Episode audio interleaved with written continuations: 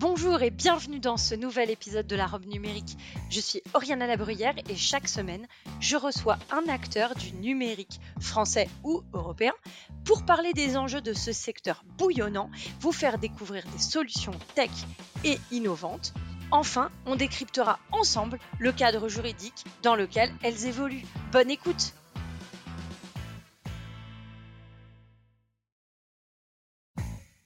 Bonjour à tous et bienvenue dans la robe numérique. Je suis Oriana Labruyère et chaque semaine, avec mon invité, nous vous présentons une solution technologique répondant aux enjeux juridiques modernes. Vous êtes chef d'entreprise et vous vous posez des questions sur la manière de protéger vos actifs et notamment votre logiciel. Comment garantir que euh, votre logiciel ne pourra pas être copié? Comment garantir sa pérennité dans le temps? Comment rassurer vos euh, vos clients sur le fait que si un jour vous déposez le bilan, votre logiciel, lui, continuera à pouvoir être exploité Ce sont ces questions qu'on va aborder aujourd'hui avec Philippe Thomas au micro de la robe numérique. Merci beaucoup Philippe euh, de euh, te joindre euh, à nous aujourd'hui. Bonjour Oriana et merci de me recevoir. Alors toi, tu es président d'une société qui s'appelle Voltinum et je vais te laisser nous en dire plus sur cette société. D'accord, merci. Euh, alors, société, euh, Voltinum, c'est une société qui a été créée il y a une quarantaine d'années, qui fournit des services de protection de propriété intellectuelle, essentiellement autour du numérique. Donc, un peu similaire à l'INPI, qui protège les marques et les brevets en France. Euh, Voltinum, en revanche, a une vocation à être plus européenne et va défendre les droits d'auteur numérique en proposant diverses solutions autour du logiciel.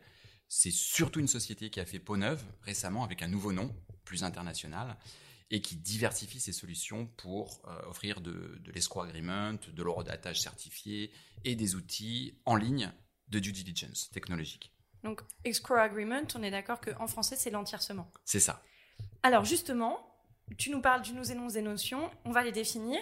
Pour, donc, qu'est-ce que l'horodatage, l'entiercement?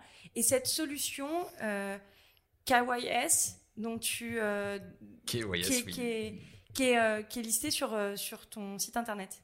Oui, KYS pour euh, Know Your Software. si, alors, si on démarre par l'eurodatage, nous, on va faire de l'eurodatage certifié, qui est essentiellement un mécanisme de preuve. Aujourd'hui, à l'ère du digital, on a du mal à fournir des preuves tangibles, des dates et heures de production de certains documents. Pourquoi? Parce que fondamentalement, tout le monde peut changer l'horaire d'un serveur, tout le monde peut transformer un PDF en Word, et les juges et, et certains clients peuvent avoir du mal à, croire en une certaine preuve. Donc nous, en tant que tiers de confiance, on va fournir une certification de l'existence ou de l'état d'un élément numérique dès son arrivée sur nos serveurs. Ce document peut être une photo intentée d'un prix d'un jean sur une marque qu'on compare à un prix d'un discounter online. Euh, ça peut être le redatage de la réception d'un formulaire de bancaire KYC, euh, où on va euh, voir qu'il y a l'autorisation du client à investir sur des actifs risqués. Donc c'est important de savoir à partir de quand on a eu cette autorisation-là. Un consentement RGPD des visiteurs sur un site, euh, une photo d'un sinistre, d'un accident pour une assurance. Le besoin de preuve est grandissant et illimité. Tu nous, nous parles oh, Ah oui, l'escroc, c'est vrai. Ouais, alors l'escroc agreement ou l'entiercement en, français, euh, lui va permettre à un utilisateur de solutions techniques, donc un client d'éditeur de logiciel, d'assurer son plan de continuité d'activité en cas de défaillance du fournisseur du logiciel.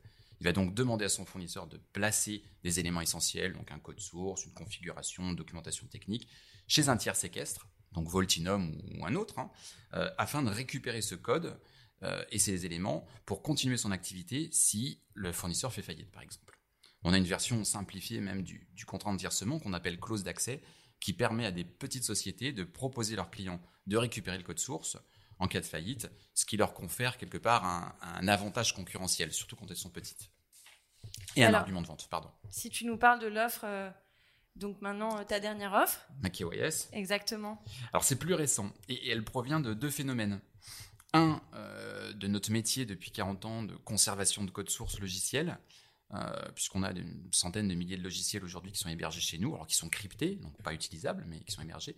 Et deux, la volonté des investisseurs de réduire leur risque d'investissement en réalisant une due deal. Euh, mais cette fois-ci technologique. On ne parle pas forcément de la due deal euh, financière ou légale, mais vraiment technologique.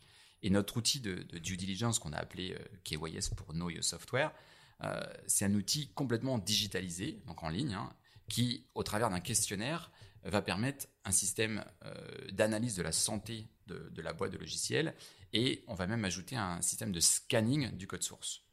Donc le, questionnaire en ligne, lui, dispose d'un algorithme qui va établir un score selon les, réponses qui sont données, euh, un score sur les risques de propriété intellectuelle, sur les risques liés à la cybersécurité et les risques de maintenance et de, de scalabilité du logiciel, qui sont super importantes. Euh, on va donner un rapport automatique illustré en exposant les faiblesses, et puis on va y ajouter des recommandations adéquates.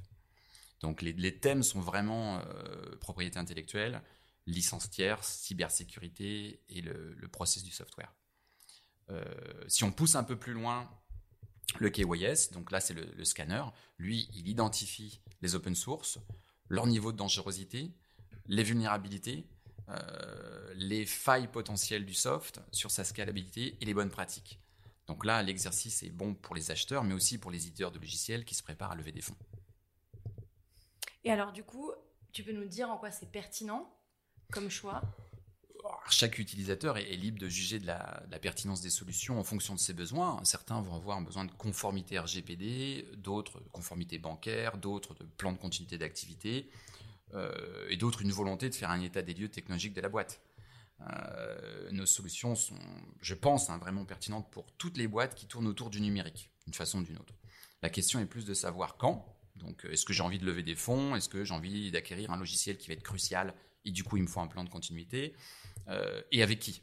Donc, bah, Voltinum ou un de ses concurrents en Europe.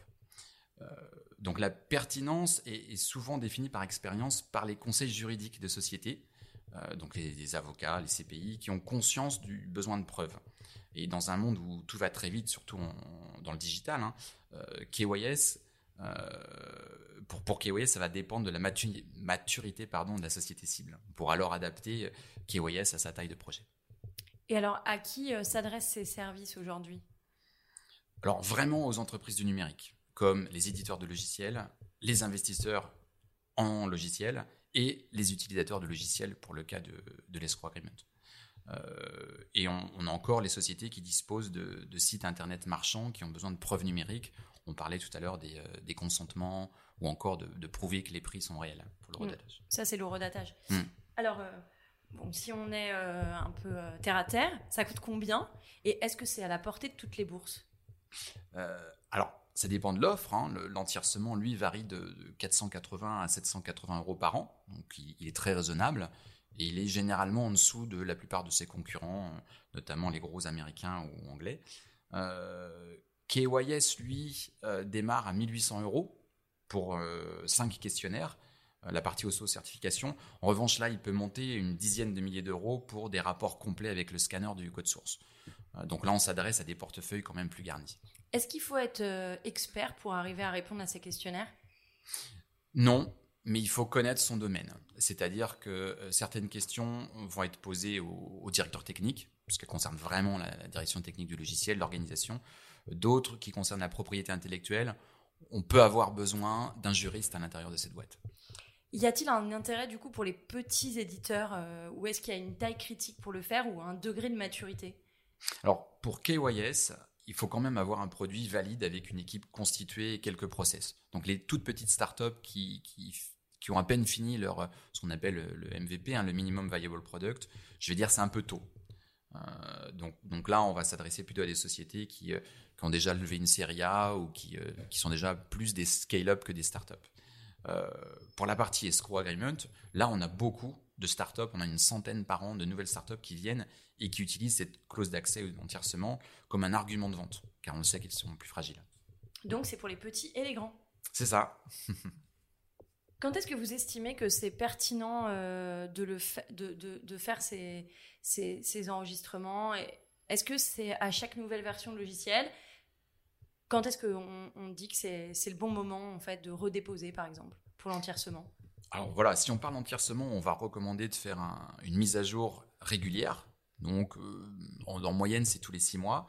Euh, cela étant dit, euh, le vrai différenciateur de Voltinum comparé à ses concurrents, c'est justement sa capacité à garantir la mise à jour pour le bénéficiaire en se connectant au ce qu'on appelle le SCM, donc le Source Code Management, et donc en automatisant la mise à jour. Du coup, on soulage et le déposant, parce qu'il n'a pas besoin d'y penser, et on rassure le bénéficiaire. Et on permet aussi, parce qu'on a des agents assermentés, la vérification des dépôts avec nos ingénieurs et, nos agents, ainsi qu'un tableau de bord pour suivre l'état des différents contrats d'intention. Donc six mois, on a aussi pas mal de dépôts qui se font tous les ans, des mises à jour. Pour KYS, l'analyse devient plus pertinente à chaque préparation de toute levée de fonds. C'est-à-dire, pas forcément tous les ans, euh, même si on peut décider de, refaire une analyse comme on ferait un bilan, donc un état des lieux en chaque fin d'année. Avant que tu nous expliques si c'est compliqué ou pas, euh, je me demande à quelles données vous avez accès alors nous, on a, euh, pour les cadres d'entiercement et, même de dépôt, hein, on n'a accès à rien. C'est-à-dire que le, dépôt arrive, il est automatiquement haché, donc on le calcule une empreinte numérique. Derrière, on l'encrypte. Donc le système, en fait, le moteur l'encrypte avant même l'arrivée du serveur et le dépose sur le serveur. Donc là, on ne voit rien. Si en revanche, on nous envoie un, logiciel pour l'analyse, donc le KYS, l'analyse du code source, là, il va aller sur un serveur particulier sécurisé où seul le moteur peut lire. C'est-à-dire que nous, humainement, nous, on ne voit rien. On ne verra que le résultat. Et alors, du coup, pour l'entiercement, vous avez accès à rien. Du coup, comment on garantit de faire machine arrière pour dire si si c'était bien ce logiciel, c'était bien. On euh, On fait pas machine arrière. Et c'est pour ça que quelques clients nous demandent de vérifier le, dépôt. Quand je disais tout à l'heure qu'on avait des ingénieurs et des agents assermentés pour vérifier, c'est que parfois le bénéficiaire de l'escroc agreement dit Ok, mais qu'est-ce qui me prouve qu'ils vont pas déposer la photo de leurs enfants euh, Est-ce que vous pouvez vérifier pour moi? Ils ne vont pas me donner le code source parce qu'ils veulent pas, moi, en tant que client, que je l'obtienne, mais vous, tiers de confiance, pouvez-vous vérifier? Et là, on a des agents qui rédigent un procès verbal en disant j'ai bien vérifié que c'est pas sa photo, euh, c'est bien un vrai logiciel. Euh, voilà. Très bien. Donc, est-ce que c'est compliqué à faire? Voilà la question opérationnelle. Comment je fais? Alors pour un client, non, tout est fait en ligne. Donc euh, on a des équipes juridiques et on a des ingénieurs pour accompagner, mais c'est très rapide. Tout est intuitif et il suffit de suivre la procédure. Il y a une petite lignée, c'est assez facile. KYS, lui, est aussi en ligne requiert un peu plus de temps, parce qu'il faut répondre aux questions. Euh, et ensuite, l'algorithme établit le score et le rapport. Il suffit de faire submit le rapport sort automatiquement. C'est très clair, ça a l'air très facile. Du coup, on arrive un petit peu à la fin du podcast. Euh, quelles sont les prochaines étapes et euh, ambitions pour le, le futur? Alors, la prochaine étape, c'est vraiment le développement international et la recherche de partenaires européens. On va continuer à travailler sur nos outils digitaux, travailler sur la communication, parce que c'est vrai qu'ici, jusqu'à aujourd'hui, on n'a pas fait grand-chose en termes de communication. Euh, et puis proposer de nouveaux systèmes, de euh, nouveaux outils dans, le même écosystème.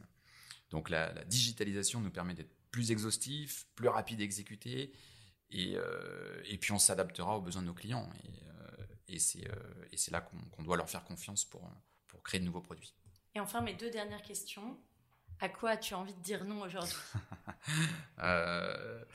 Non au négativisme. Euh, c'est euh, ouais, bien, je suis cohérent avec moi-même. non, mais je, voulais juste dire que en ce moment, c'est pas toujours facile pour tout le monde et qu'on a besoin de positif, on a besoin de soleil, on a besoin de s'entourer de gens créatifs et que, et que c'est grâce à son entourage qu'on a qu'on va se concentrer sur des choses positives et, euh, et, attirer des gens positifs et donc créer cette, espèce de spirale vertueuse. Euh, voilà, moi j'aime bien ça. Et tu as envie de dire oui à quoi du coup? et, euh, et, là, bah, oui à la France, et, mais pas seulement pour l'euro, parce que c'est un, sport, c'est juste un sport avec plein d'argent autour, mais, plutôt à la France pour ses capacités à innover, à se relancer, à créer. moi, j'ai vécu la plupart de ma vie, ma carrière en fait, à l'étranger, et ça m'a permis de comparer. Et je trouve que les ingénieurs, les développeurs français, vraiment, sont parmi les meilleurs au monde. Je trouve que dans le domaine du numérique, on n'a pas à être jaloux. On n'a pas les capitaux des États-Unis, mais on n'a pas à être jaloux. Super capable de disrupter le marché et d'être super créatif. Écoute, merci beaucoup Philippe d'être venu euh, au micro de la robe numérique et à très bientôt. Merci Oriana. Au revoir.